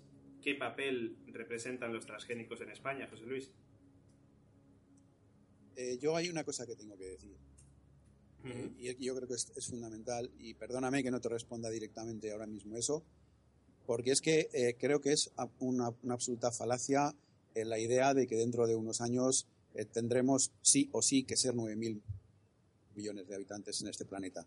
Es decir, depende de lo que nosotros queramos. O sea, depende de lo que nosotros queramos. Depende del modelo de crecimiento o de decrecimiento que nosotros elijamos. Depende de la conciencia eh, personal que haya en cada uno y depende de hacia dónde vayan las inversiones eh, económicas. Si las inversiones, la inmensa cantidad de dinero que se destina a idear eh, cómo hacer más productiva la tierra se destinara a programas de educación ambiental y a programas de concienciación para que la población eh, dejara de aumentar eh, al nivel que está aumentando, veríamos si las cosas cambiaban. Cambiaban radicalmente. Lo que pasa es que, claro, asumimos todos, asumimos ya eh, de entrada, y eso no se discute jamás, que dentro de X años vamos a ser 9.000 millones de, de individuos en este planeta. Bueno, pues pero pues vamos no. a- Y Vamos dice, a dice que, dice, que, dice que es una falacia lo que estoy diciendo yo, que es una falacia el crecimiento. O sea, hombre, podemos hacer como creo que en China se estaba haciendo, que era castigar a partir del segundo hijo. Pero vamos, eh, que, la, que el No, aumento no, de la no, población no, no. es, es Pero vamos a ver, no me has entendido. Pues mira, si No me me, si me equivoco, si me equivoco, de verdad que sería la equivocación más agradecida que podría tener, porque estoy de acuerdo contigo que eh, si, se que consiguiera, comunidad de si se biotecnólogos consiguiera frenar la- el aumento de- demográfico, pues eh, vamos, te aseguro que, que mm, te no, no podría ofrecer más por estar equivocado. Bueno, pero no, Pero que vayamos, no que no vayamos al, al tema de la población. Vayamos a España, por favor. Vayámonos a la población española. A España. ¿Qué, qué papel tiene España con respecto a los transgénicos, eh, José Antonio? Pues en España, eh, no lo sé si es porque somos más listos o menos listos, no lo sé, pero somos el país que cultiva más transgénico, más maíz, porque es la única, eh, era maíz y la plata flora que al final Bars se fue de España, se fue de Europa. Somos el país que más transgénicos cultivamos, en torno a los 120.000 hectáreas, más o menos, hectárea arriba o hectárea abajo, que es más que la suma del resto de los países de la Unión Europea juntos, o sea que realmente somos ahí. Se cultiva principalmente en Aragón, Cataluña y algo en Extremadura, y como digo, únicamente, básicamente está centrado en el maíz para consumo, para consumo de, de animal y no, no porque no se pueda comer, sino porque la mala publicidad y tal y la presión desde el punto de vista de organizaciones ecológicas, pues hace que prácticamente ninguna ninguna empresa se, pres- se preste a, vender esos productos para consumo humano. Y, y nada, y conozco personalmente al grupo de, de empresarios de, de Probio, que son agri- agricultores que abrazan la biotecnología porque les ha dado la gana, porque vivimos en un país libre, eh, bueno, en libre, en a priori, porque muchos, los pocos que han tenido que dejar los transgénicos, y esto, esto es verdad, porque he ido, he ido a, reuniones con ellos, porque me han invitado a hablarles de, de animales transgénicos, cuidado, ellos saben más que yo de plantas transgénicas. Me decían, por favor, José Antonio, tú que estás en el medio de comunicación, por favor, hazles ver a los grupos ecologistas que no tienen que tuto- eh, tutelarnos, que somos ya bastante adultos y que no somos la imagen de- del, del antiguo eh, abuelito cariñoso, entrañable, eh, con la boina y tal, que somos empresarios, que tenemos varias carreras, casi muchos de nosotros, que somos ingeniero agrónomo y que sabemos lo que queremos y cómo lo queremos, que no tienen que eh, defendernos, que nos defendemos solos. Como digo, ellos comentan que hasta el 40% de la, de la producción de, maíz y de, eh, básicamente, pues la, pierden, la perdían todos los años por efectos de, de las plagas. Y que bueno y que de esta forma ahorran espacio, aumenta la productividad y están contentos. Y dicen ellos que, que tienen eh, todo el derecho del mundo a elegir esa, esa tecnología de, agrícola como eh, otros tienen derecho a elegir otras alternativas. Simplemente eso José Luis, eh, ¿de acuerdo en, esto? radicalmente en desacuerdo. Pero cómo no van a estar, cómo no van a estar esos agricultores eh, a favor de todo eso si la mentalidad es totalmente intensivista. Es decir, hay una mentalidad mercantilista intensivista en nuestra sociedad eh, profundamente enraizada en el espíritu occidental para sacar el máximo rendimiento y el mayor provecho de cualquier recurso. Ese y no otro, esa y no otra, es la causa de la crisis ambiental en la que estamos. Entonces, si crisis ambiental José Luis perdona es que no, no entiendo, no entiendo ese concepto crisis ambiental ¿a qué te refieres perdona Yo soy profesor de biología de la conservación. No, no, no, que no, que no, que no, que no, que no, que no he entendido el concepto, en serio, no, no, no, no, no, tengo ninguna intencionalidad, que no, que no, no lo he entendido, perdona. Vamos a ver. A medida que la población humana ha ido creciendo en densidad, ha ido haciendo un- una, una presión sobre el ambiente que se está haciendo insoportable. Si tienes en cuenta la cantidad de energía, de alimento y de agua per cápita de los, eh, de los eh, enor- la enorme cantidad de humanos, desproporcionada cantidad de humanos que somos al- en relación al tamaño que tiene nuestro cuerpo, pues te darás enseguida cuenta de que la situación es insostenible. Y, y por eso se habla de sostenibilidad e insostenible- insostenibilidad. La presión Vale. humana sobre el ambiente está creando una crisis de extinción masiva, eh, peor, esto está documentado con cifras, eh, en varios órdenes de magnitud, que la, más, que la crisis de biodiversidad, que la extinción global más grande documentada, que es la, del final de la era primaria. O sea, la, la enorme cantidad de poblaciones silvestres que están en declive, la fragmentación tan tremenda a la que estamos sometiendo a las poblaciones silvestres y la gran cantidad de especies que están extinguiéndose por causa de la presión humana, eh, hace que la situación de crisis ambiental sea muy grave ahora mismo, muy grave. Por eso hay tantísimos ecólogos preocupados por esto. Una de Pero, las ¿y, y de, eso, de, esos, de esos son responsables los, los transgénicos? De, de, eso que estás comentando es responsable la agricultura, vamos, la, la, las 120.000 hectáreas que en España se siembran de transgénicos? No, precisamente lo que te estoy diciendo, lo que estoy queriendo decir, el mensaje que estoy queriendo lanzar, es que de eso es responsable nuestro espíritu de utilización intensivista de los recursos. Es decir, queremos más y más y más. Más maíz, más extensiones, más de todo, más rendimiento. Ese es el problema de fondo. Ese es el problema de fondo. Que o cambiamos nuestra perspectiva de desarrollo, nuestra perspectiva de utilización de los recursos naturales, o acabamos con esto en cuatro días. José Luis, me, me gustaría que, José Luis, ya que estás eh, en tu turno de palabra, pues ya, como nos queda tan, tan, tan poco tiempo, pues ya fueras con las... Bueno, es difícil sacar conclusiones en tan poco tiempo que hemos podido charlar, ¿no? Pero, pero sí que me gustaría, pues a modo de alegato final, pues que, que lo hicieras y, y, bueno, pues tras eso le, le pasamos el turno a José Antonio.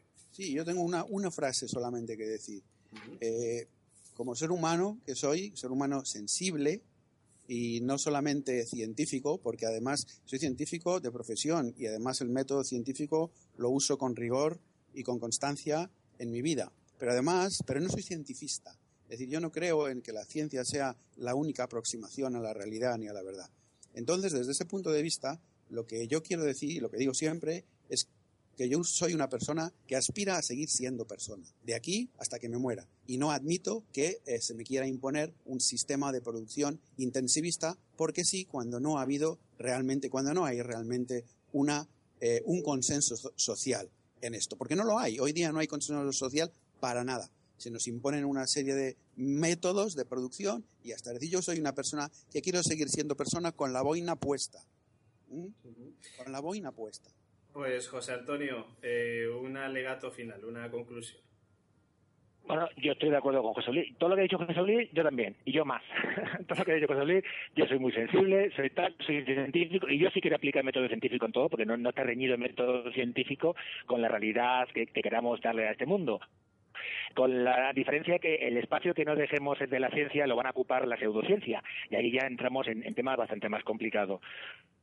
O sea que está claro que el, el alegato que acaba de decir José Luis no puedo estar más de acuerdo en todo, que el intentar dejarle el mejor mundo a nuestros hijos, intentar que hacer que, que dentro de 50 años todavía haya una opción humana accesible en este país, pero vamos, nada de eso, nada de todo esto, nada tiene que ver con el tema que estábamos hablando hoy, de transgénicos, o sea que hasta aquí todo de acuerdo, pero eh, si ya nos centramos en los transgénicos como tal, decir que el potencial de los transgénicos es indiscutible, de eso, sobre eso estábamos de acuerdo José Luis y yo al principio, eso me parece entender, el potencial como tal está bien, y la práctica que hagamos de los transgénicos, como la práctica que hagamos de, la agricultura, como la práctica que hagamos de, de los encajes de bolillo, pues eso ya depende de la naturaleza humana como tal.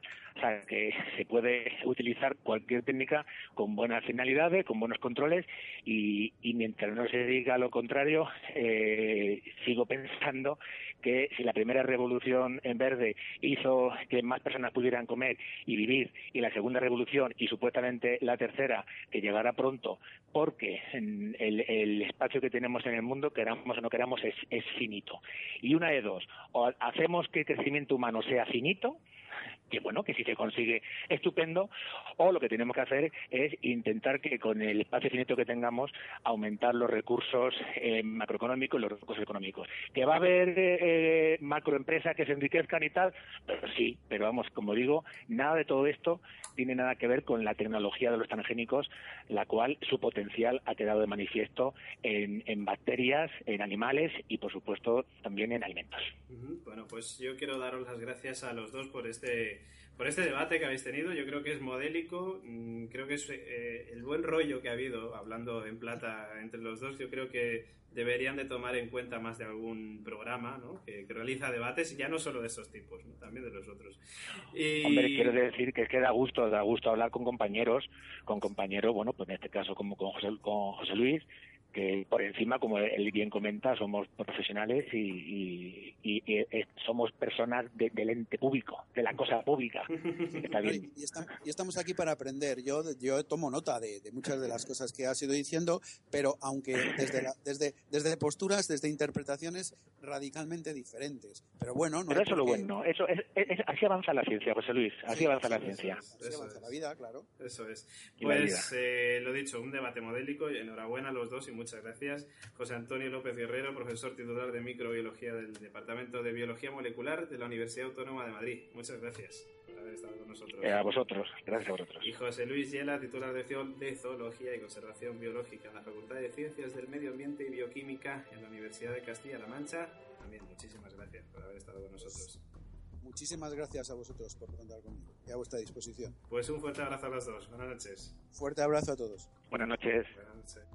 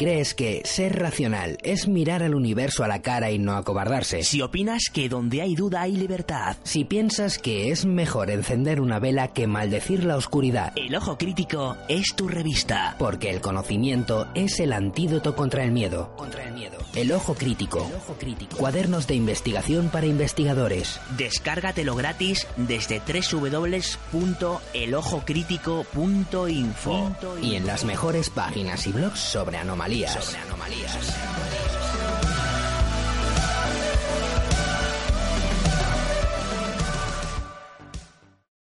Dueño de mis acciones, preso de mis deseos, sueños que no se cumplen, besos a un amor incierto, el abrigo que querías en aquel invierno, el amigo amante, el sexo y el calor de un fuego, el recuerdo del olvido más preciado, el necio apreciado, el cartero de corazones, el que habito en uno la fe creando un ámbito y resucito el más poderoso de sus bienes, el amor incalculable al micro, como una madre a sus hijos, mi distrito está pidiendo auxilio a gritos, una trayectoria inciertación mañana será, el presente es pasado un minuto después de cantar. fantasmas para mí ya están muertos. Así cabalga, más oscuro de tus deseos, de tu arca. Observa como caen compañeros, fin se acerca, dándote el recuerdo más feo. Hablan fantasmas que para mí ya están muertos. Así cabalga, más oscuro de tus deseos, de tu arca. Observa como caen compañeros, fin se acerca, dándote el recuerdo más feo. Cuando todo empezaba a cobrar vida en mí, tú la pieza de mi corazón que convertiste en mí, la apareciste, haciendo un eclipse a mi luz y si me ves triste no es por ti sino por mi cruz no la viste. Es por la verdad más poderosa arrasa el amor y la confianza entre otras cosas. Por más que te mientas quedas como mentirosa. Y gracias a ti descubrí cómo no dejar que me tosan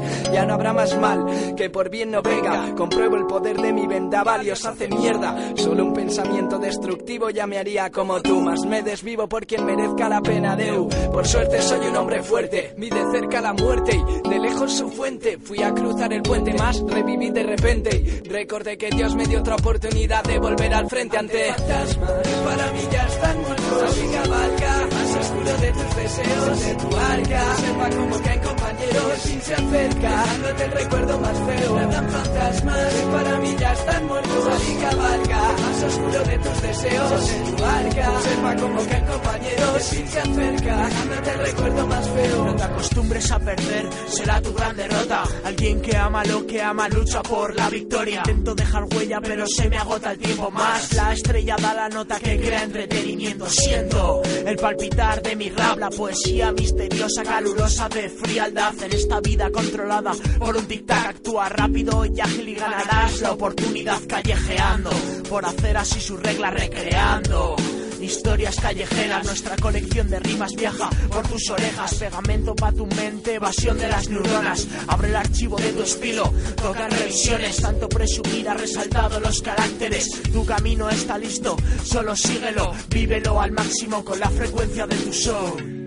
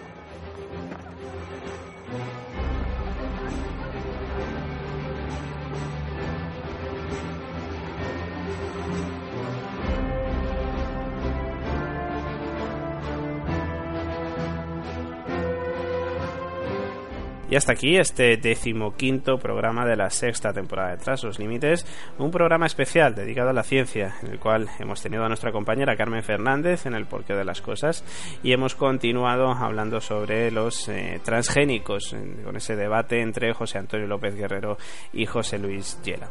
Nosotros nos despedimos, como siempre, hasta dentro de siete días. Pues no sin antes mandarles los saludos de parte de Fran Zurita y Carmen Fernández en la coproducción, Miguel Arroyo y Fede Bravo A los mandos técnicos y David Mulé en la dirección y presentación. Hasta dentro de siete días. Muy buenas noches.